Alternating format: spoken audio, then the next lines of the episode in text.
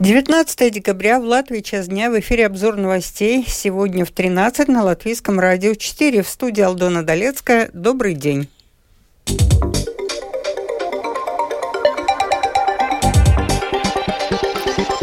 Выпуске тарифы на распределение и передачу электроэнергии снизятся с января. МИД призывает граждан перед поездкой за границу внимательно изучить ситуацию в стране назначения. Сразу две комиссии Сейма осудили допуск российских и белорусских спортсменов к участию в Олимпийских играх. США создают коалицию для борьбы с угрозой хуситов.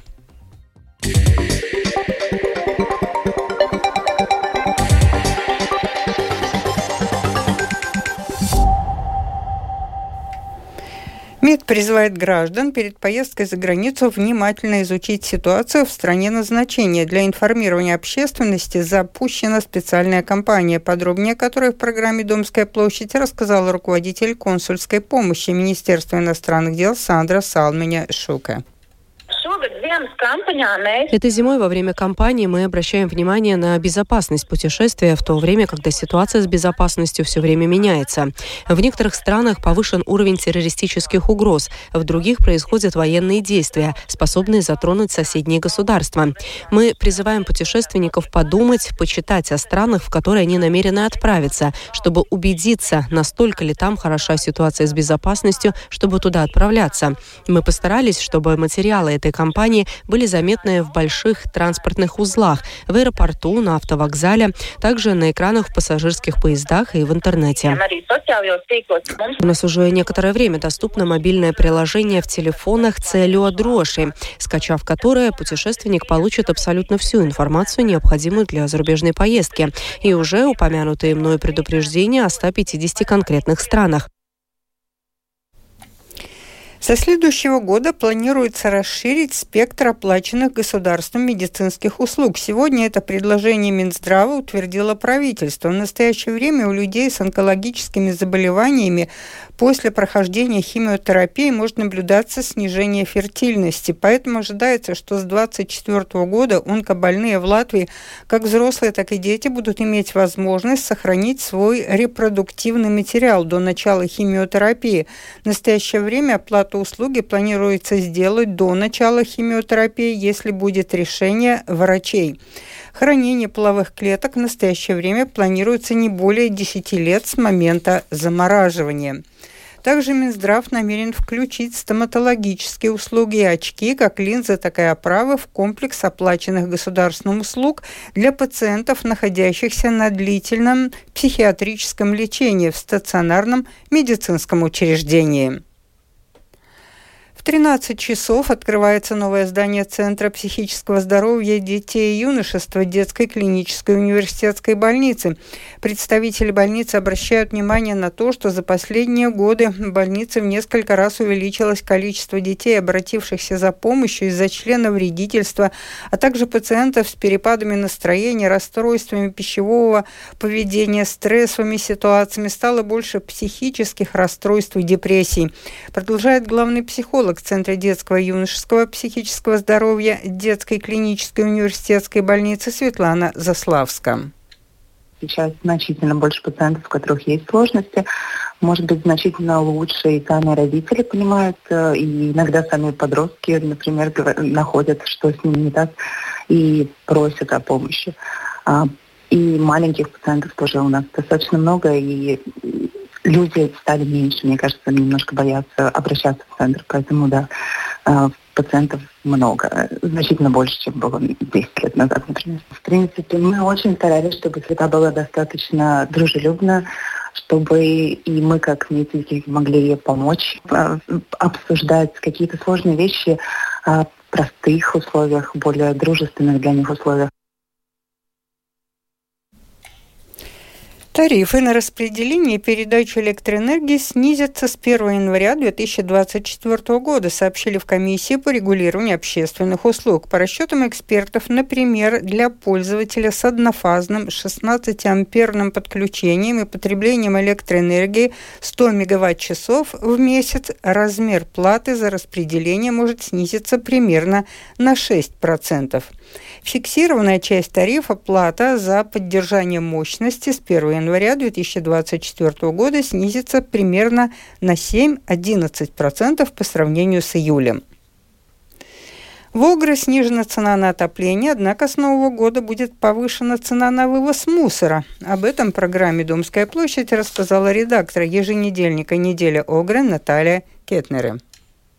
Тарифы на тепло в основном снижаются из-за изменения цен на топливо и продолжительности действия договора. Тариф 69 евро за мегаватт-час установлен до 31 октября 2024 года, но в случае изменения цен на топливо или закупленную тепловую энергию комиссия по регулированию общественных услуг разрешила изменить тариф. Конечно, можно порадоваться снижению тарифов на тепло, но уже с 1 января для жителей Огры возрастет растет цена за вывоз мусора. С 1 января налог на природные ресурсы возрастет до 110 евро за тонну, то есть почти на 15 евро больше. Цена за тонну несортированного мусора возрастет до 146 евро. Так что, суммируя все расходы за коммунальные услуги, в целом большой экономии для жителей не получится. В Египте одна из самых низких цен на билеты в общественном транспорте в Латвии. Стоимость одной поездки в черте города составляет 50 центов. Также частично компенсируется проезд пенсионерам. Однако из-за инфляции с 1 января цены на билеты будут повышены. Одна поездка будет стоить 80 центов, пенсионеры будут платить 30 центов вместо прежних 20. Почему цены повышены, объясняет председатель правления предприятия Екапелский автобусный парк Aija Vēterē. Цены на билеты на Екопилских городских маршрутах не менялись с 2013 года. Самоуправление Екопилского района компенсировало автобусному парку убытки, связанные с перевозкой пассажиров. Размеры убытков росли каждый год. Беря во внимание также утвержденное в этом году повышение минимальной зарплаты, принято решение пересмотреть цены на билеты. Утверждены 80 центов за одну поездку в черте Екопилса. Но школьники будут ездить бесплатно, а также те, кто будут использовать проездные будут получать скидки в зависимости от количества поездок. Так что я советую всем использовать возможности этих карточек абонементов и получить скидку на стоимость проезда.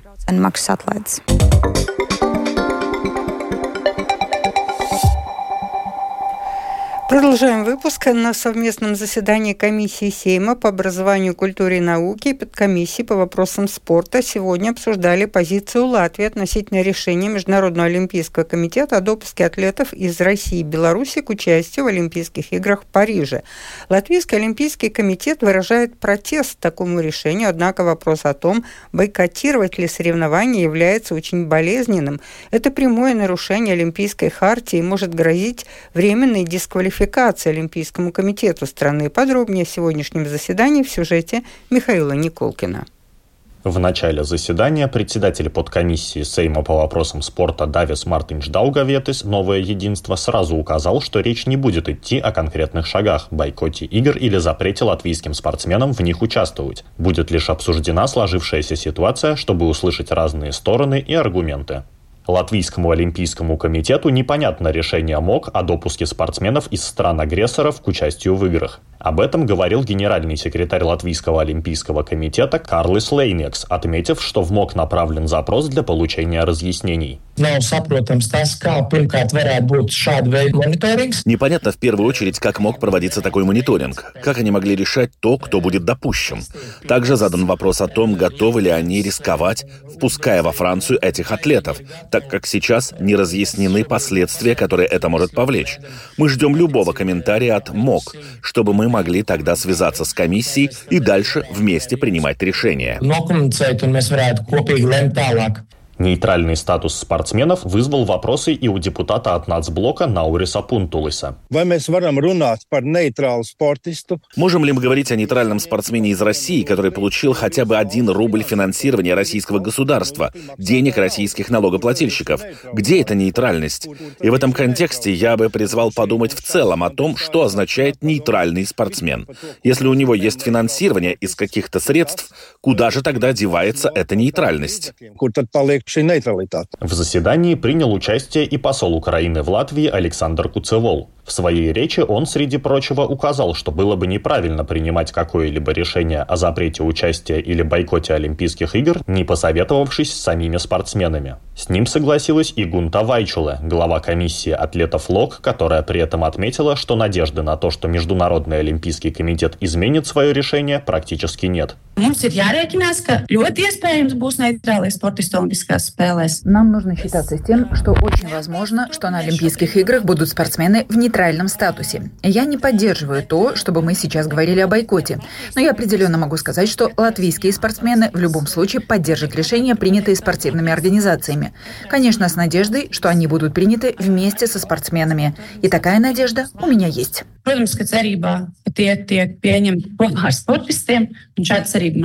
По итогу заседания депутаты единогласно поддержали составление и отправку письма парламенту Франции с просьбой не впускать в страну российских и белорусских спортсменов. Также письма будут направлены международным спонсорам Олимпийского комитета. Председатель подкомиссии Сейма по вопросам спорта Давис Мартинш Даугаветес «Новое единство» подчеркнул, что дискуссия не завершена, и к обсуждению, а возможно и принятию какого-то конкретного решения парламентские комиссии могут вернуться в ближайшие недели или месяцы. Михаил Никулкин, служба новостей Латвийского радио.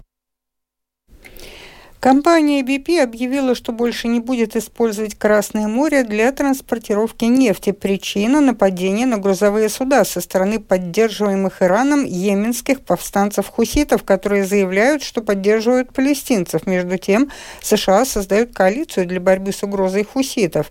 Из-за их атак нефть подорожала почти на 2%. Тему продолжит Рустам Шукуров. Красное море – один из важнейших морских путей, по которому движется значительная часть грузовых судов и нефтяных танкеров из Азии в Европу.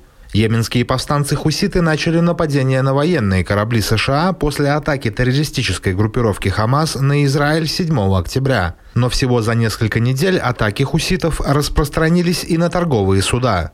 Несколько судоходных гигантов, таких как Майерск и Хапок Ллойд, уже заявили, что больше не будут осуществлять грузоперевозки через Красное море из-за угрозы нападений. Компании объявили о перенаправлении грузов, ранее шедших через Суэцкий канал в обход Африки. При этом доставка товаров из Азии в Европу и обратно по маршруту вокруг мыса Доброй Надежды занимает гораздо больше времени и обходится значительно дороже.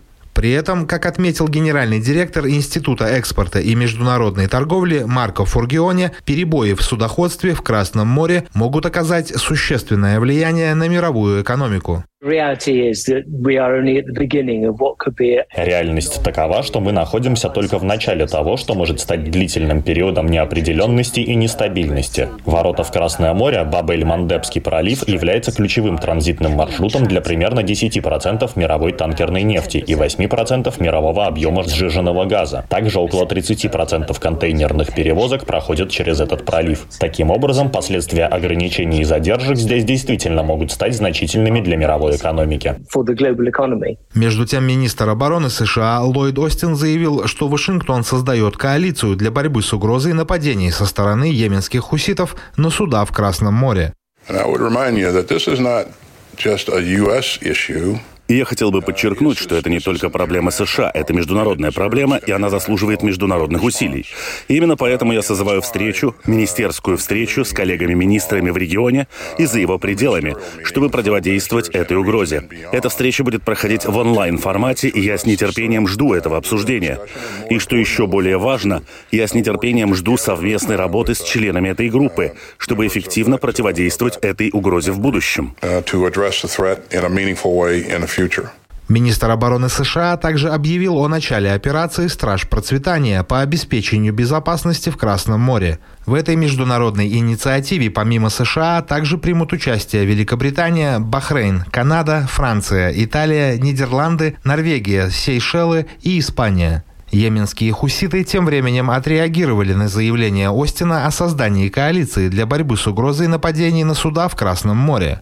Представитель йеменских повстанцев Юсуф Аль-Мадани заявил, что любая эскалация в Газе – это эскалация в Красном море, а любое затишье в Газе – это затишье в Красном море. Мы будем противостоять любому государству, которое попытается встать между нами и Палестиной, заявил Аль-Мадани. Рустам Шукуров, служба новостей Латвийского радио. Это был обзор новостей сегодня в 13-19 декабря. Продюсер выпуска Дмитрий Шандро. Выпуск провела Алдона Долецкая в завершение о погоде. Yeah.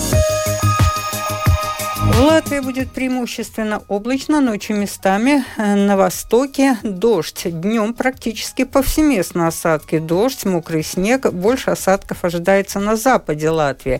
Юго-западный и западный ветер 4,9 метров в секунду. Днем море в порывах до 14 метров. Температура воздуха ночью от минус 1 до плюс 4, днем от 1 до 5 градусов тепла. В Риге в основном облачно, по полудни дождь, юго-западный, западный ветер 4,9 метров в секунду. Температура воздуха в Риге в течение суток плюс 1, плюс 3 градуса. Медицинский тип погоды второй благоприятный. Читайте наши новости также в Фейсбуке на странице Латвийского радио 4 и на портале РусЛСМ ЛВ.